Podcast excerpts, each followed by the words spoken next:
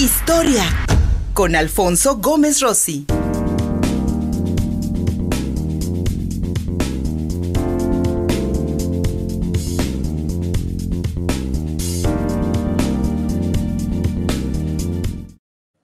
La Declaración de Independencia de Filipinas, este país insular del sureste asiático, que fue una colonia del Imperio Español, la última que la pierde en una guerra con los Estados Unidos junto con Cuba, pero que durante 300 años dependió de la Nueva España. No en balde, la famosa nao de China que venía desde Manila y que desembarcaba aquí en Acapulco, sin duda alguna significó uno de los intercambios comerciales más grandes de aquella época. Mi querido Alfonso Gómez Rossi, la declaración de independencia de las Filipinas, esta isla asiática donde solamente se conservan los nombres en español. Buenos días. Claro. Bueno, ah, vamos a hablar, hay dos declaraciones de independencia de Filipinas. Una que fue exitosa el 4 de julio de 1946, que es el momento en el que Filipinas se convierte en un país independiente, y la que celebramos el día de hoy, un 12 de junio, pero de 1898. Ahora, ¿por qué, ¿por qué quise hablar de este tema en particular?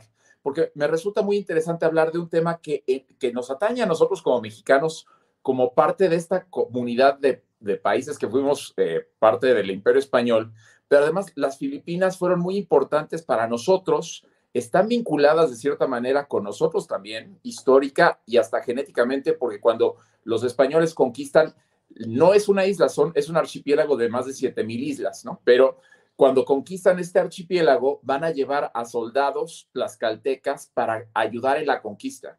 Entonces, no solamente es que hayamos influido, más bien que hayamos tenido un comercio con Filipinas, sino que incluso personas de nuestra región, del Valle de Puebla y Tlaxcala, fueron a participar en la conquista de Filipinas y se quedaron ahí, y no solamente se quedaron ahí, sino que descienden muchas personas de los tlaxcaltecas que están ahí. Entonces hay un vínculo mucho más fuerte, ¿no? Pero lo interesante es que la NAO de la China se acaba cuando México se independiza. En 1821, México, el antiguo virreinato de la Nueva España, deja de ser parte del imperio español, pero Filipinas sigue siendo una parte del imperio español, ¿no? Y esto va a seguir ocurriendo hasta 1898. Ahora bien, la declaración de independencia está en un contexto que es el que me interesa que analicemos el día de hoy, ¿no? ¿Qué fue lo que pasó? Bueno, cuando se independiza toda Latinoamérica, en 1825, cuando por fin los españoles son expulsados del continente sudamericano, resulta que España no pierde todas sus colonias, porque aquí en América le pertenecen todavía Cuba y Puerto Rico. Entre 1861 y 1865 se vuelve a apropiar de República Dominicana, tiene colonias en África y tiene las Islas Filipinas. Por lo tanto, el, el imperio español estaba muy reducido y muy debilitado, pero aún seguía teniendo posesiones por todo el mundo. Ahora bien, tanto Cuba como Filipinas eran parte importante de la economía española. Generalmente nosotros cuando reflexionamos sobre la historia de la Nueva España, vemos que México lo que exportaba era el mineral, sobre todo la plata, ¿no? Pero Cuba y Filipinas tenían, ah, la importancia de estas colonias radicaba en la explotación del azúcar, ¿no? Entonces eran colonias muy importantes para España porque generaban un capital muy grande a partir del uso del azúcar.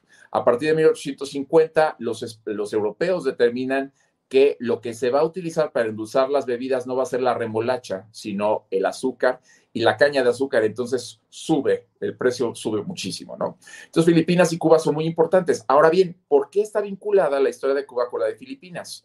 Porque resulta que desde 1868 la isla de Cuba trata de independizarse de España, ¿no?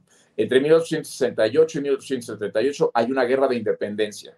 Posteriormente va a haber otras pequeñas guerrillas de independencia y en 1895 la isla de Cuba proclama su independencia de España. Ahora bien, como Cuba, Puerto Rico y Filipinas siguen siendo parte de este imperio, al año siguiente los filipinos, inspirados por Cuba, también proclaman su independencia, pero en el año de 1896. Ahora bien, España en ese momento estaba gobernada por una regente que era la archiduquesa María Cristina de Austria. Su marido había muerto de tuberculosis en 1885 y ella era una monarca constitucional. Ella estaba consciente de que la independencia de Cuba presentaba una serie de problemas, entre El principal problema para ellos no solamente era la pérdida de la isla, sino que Estados Unidos se involucrara en cualquier guerra en la que, eh, en la que eh, eh, más bien, que Estados Unidos se involucrara en una guerra contra España a favor de Cuba. En 1898 explota el barco del Maine en La Habana, Cuba. Y esto va a ser la causa de guerra en Estados Unidos.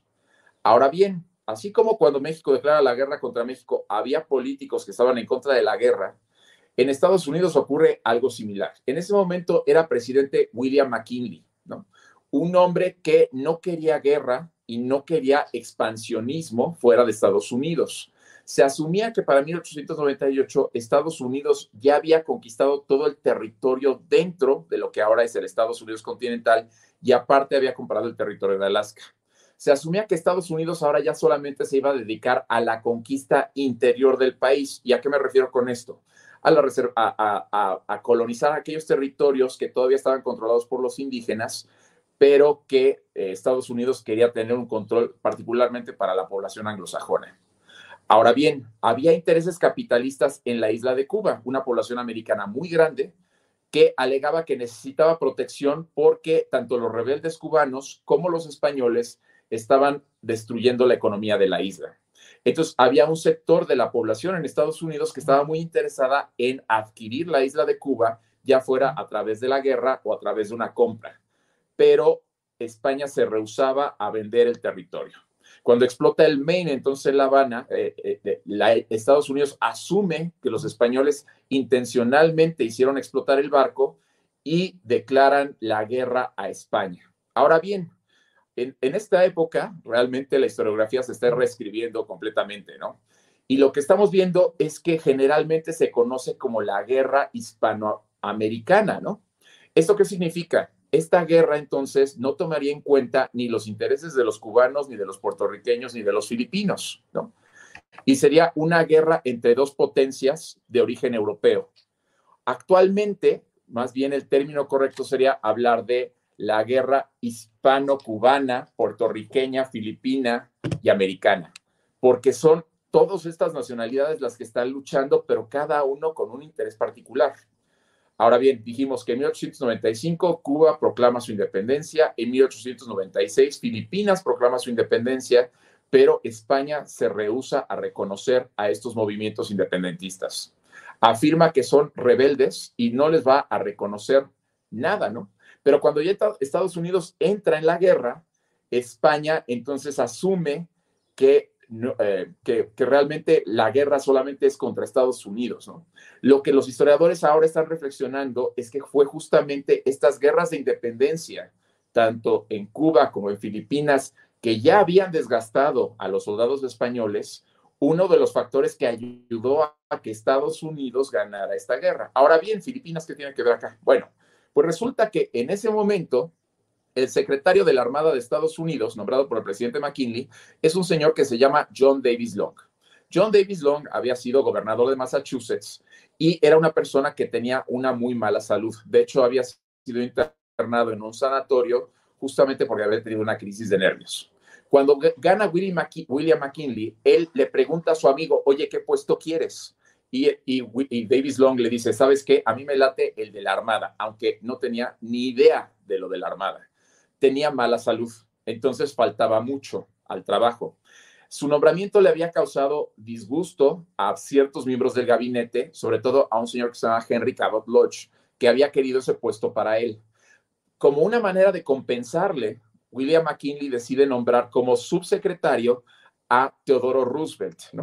Teodoro Roosevelt era del partido de la guerra. Él quería que Estados Unidos, una vez ya conquistado como el interior del país, se expandiera por todo el mundo y tuviera colonias. Ahora, para contextualizarlo, en ese momento de la historia era cuando Inglaterra, Alemania, Italia, España, Portugal habían conquistado grandes partes de África y de Asia, y en ese momento se asumía que parte del crecimiento de una sociedad era a partir de la, del poseer colonias. Entonces, en esta lógica de aquella época, Teodoro Roosevelt ve a la isla de Cuba como una buena oportunidad para convertirla en una colonia de Estados Unidos. Pero el Congreso de Estados Unidos, cuando se declara la guerra, pasa una resolución por parte de los que están en contra de la guerra diciendo que Cuba no va a ser parte de Estados Unidos, ¿no? Pero Teodoro Roosevelt, en una de las veces que faltó su jefe porque estaba enfermo, le dice al comodoro George Dewey, el jefe de la flota del Pacífico, que cuando Estados Unidos entre en guerra con España, la flota del Pacífico tiene que atacar Filipinas, ¿no? Ahora bien, esto era completamente inesperado, ¿no? Se cree que en Filipinas en 1898 no había más de 10 estadounidenses en todo el archipiélago. Pero lo que Teodoro Roosevelt quería era una expansión de Estados Unidos hacia el Pacífico y particularmente tener un, un paso para poder entrar a China. En ese momento China estaba en las miras de las potencias europeas para ser dividida y colonizada por esas potencias por el mercado que representaba. Entonces, para Teodoro Roosevelt, la isla de Filipinas tenía dos buenas cosas. Una, su cercanía con el imperio chino y dos, la producción de azúcar. El comodoro George Dewey, entonces, el primero de mayo, llega a Filipinas y lo que va a hacer es amenazar al gobernador del archipiélago diciéndole que va a atacar a la ciudad de Manila. Entre los dos acuerdan fingir un ataque para que no haya muertos, pero eh, en, este, en este fingimiento de un ataque fallece el capitán español y uno de los comandantes se suicida. No hubo muertos en realidad de parte de los gringos, solamente una persona que tuvo un infarto. Pero aquí entra el detalle. En 1896, el que había liderado la independencia de Filipinas era un señor que se llamaba Emilio Aguinaldo. Emilio Aguinaldo había fracasado en su intento por liberar las Filipinas y España le ofreció que si se iba a Hong Kong le iban a pagar 800 mil pesos mexicanos, ¿no? Porque en esa época se usaba el peso mexicano, para que se fuera de Filipinas y se estableciera en Hong Kong y ya no les diera lata. Pero el comodoro George Dewey sabía que él iba a controlar las olas, pero necesitaba a alguien que controlara también en el interior. Entonces contacta a Emilio Aguinaldo y con un acuerdo verbal le dice que Estados Unidos está a favor de la independencia de Filipinas y que si lo apoyan que si él apoya a los estadounidenses, ellos les van a dar la independencia a Filipinas. No hubo ningún documento firmado y esto lo aclaro porque esto nos da presagio de que las cosas no funcionaron como quería Aguinaldo, ¿no? Aguinaldo regresa a Filipinas y les dice a sus a los insurgentes, ¿no? Saben que donde vean la bandera de un americano o donde vean la bandera de Estados Unidos, ustedes están protegidos. Ellos están luchando a favor de nuestra libertad. El gobierno español de Filipinas decide que para salvar cara le va a entregar la ciudad de Manila al comodoro eh, George Dewey. ¿no? Se rehúsa a entregárselo a los insurgentes de Filipinas e incluso el gobernador Primo de Rivera afirma que prefiere dárselo a la gente blanca que a los negros, ¿no? haciendo una alusión racista a la gente de la isla. ¿no? Y esto va a ser importante porque cuando Estados Unidos toma Manila, ninguno de los insurgentes a los que les había prometido ayuda va a participar en la toma, ¿no? Y no solamente eso, sino que cuando se firma el Tratado de París en 1899,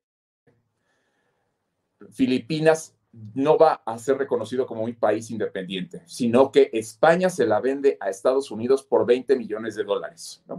Entonces aquí vemos la doble traición, bueno, la traición por parte de Estados Unidos y del Comodoro que les habían prometido la independencia de las islas y que a final de cuentas se van a quedar con las islas como una colonia estadounidense. Ahora bien, Estados Unidos no le gusta definirse como una potencia colonialista. De hecho, William McKinley cuenta en sus memorias que pasó noches en vela pensando qué iba a hacer con esa colonia, ¿no? ¿Qué iba a hacer? Y le preocupaba tanto, tanto el bienestar de los filipinos que rezaba para que Dios lo iluminara y Dios lo iluminó. Estoy siendo sarcástico, por supuesto. Dios le dijo que pues era obligación de Estados Unidos civilizar aquella tierra de bárbaros, introducirlos a la democracia, darles educación y salvar sus almas. Aunque es irónico porque todos los filipinos eran católicos. Entonces, esto de salvar sus almas para volverlos cristianos, pues era irónico porque España ya los había convertido en católicos. Pero lo interesante de este argumento es que es el mismo que va a usar George W. Bush cuando ataca Irak, ¿no? en el 2002 o 2003, no recuerdo bien el año.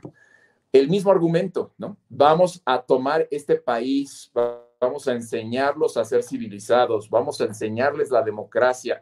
Esta invasión de Filipinas en 1898, 1899 es el antecedente directo de las guerras de Estados Unidos en el siglo XX, donde se justifica la invasión de un territorio porque no están bien educados y Estados Unidos tiene la obligación moral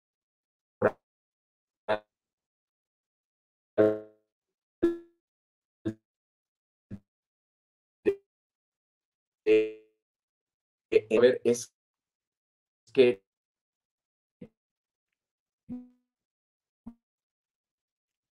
se nos, se nos frició un poquito ahorita el sonido y la imagen, mi querido Alfonso Gómez Rossi, pero sí efectivamente lo que comentabas, esta, esta excusa que muchos imperios han puesto respecto a la colonización de otros territorios y este paso que dieron las Filipinas del Imperio Español a el Imperio estadounidense, al recién, al, al, que comenzaba en el siglo XIX el Imperio estadounidense y que pues bueno, terminó también con una verdadera independencia hasta después de la Segunda Guerra Mundial. De ahí la historia de Filipinas y estos interesantes pasajes que nos cuenta Alfonso Gómez Rossi, no solamente sobre la participación de poblanos y tlaxcaltecas en aquel, bueno, el territorio que hoy conocemos como Puebla, pero que en aquel entonces sin duda alguna era dominado por huejotzincas, por cholultecas, por tlaxcaltecas y que participaron también en la, la conquista de las Filipinas, una vez que el territorio mexicano pues también fue explorado por el imperio español. Una, una historia, mi querido Alfonso Gómez Rossi, que poco se conoce sobre la trascendencia que tuvieron las Filipinas y la Nueva España en el comercio que el imperio español tuvo, no solamente con este archipiélago, sino prácticamente con toda Asia, especialmente China, desde aquel 1500. Mi querido Alfonso Gómez Rossi, muchísimas gracias. Gracias a ti. Gracias.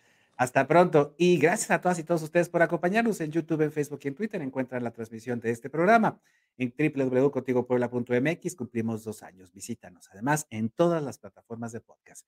Gustavo Barretos en la producción, Luis Fernando Soto. Hasta la próxima. Contigo Puebla.